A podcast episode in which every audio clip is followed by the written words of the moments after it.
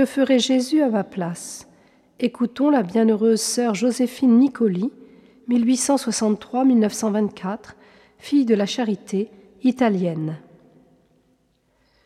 Je dois essayer d'atteindre l'amour de l'épouse qui s'oublie parce qu'elle est tout occupée de son aimé. Je dois m'efforcer de penser comme Jésus, de parler comme Jésus, de répondre comme Jésus répondrait, d'aimer comme Jésus, d'agir comme Jésus. Je dois prendre comme modèle Jésus doux et humble de cœur. Je dois chercher à devenir comme un enfant sans malice, qui ne juge pas, qui ne se préoccupe pas de ce qui se passe autour d'elle, et ceci en tout temps, même dans les moments les plus arides.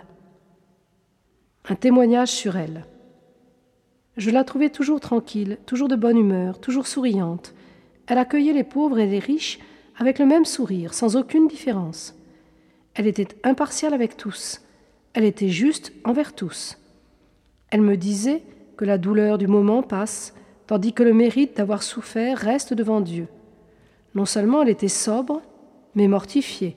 Elle mangeait les restes des autres. Elle avait un regard très modeste.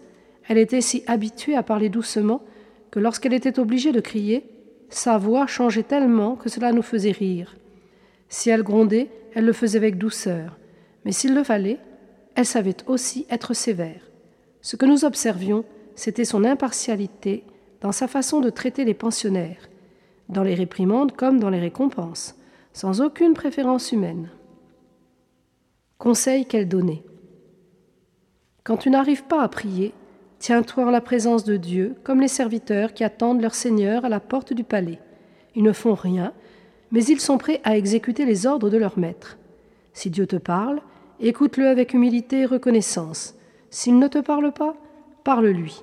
On apprend davantage en méditant pendant une heure la passion du Christ qu'en lisant je ne sais combien de livres ascétiques. La vertu qui ne s'acquiert pas au pied de la croix n'est pas forte.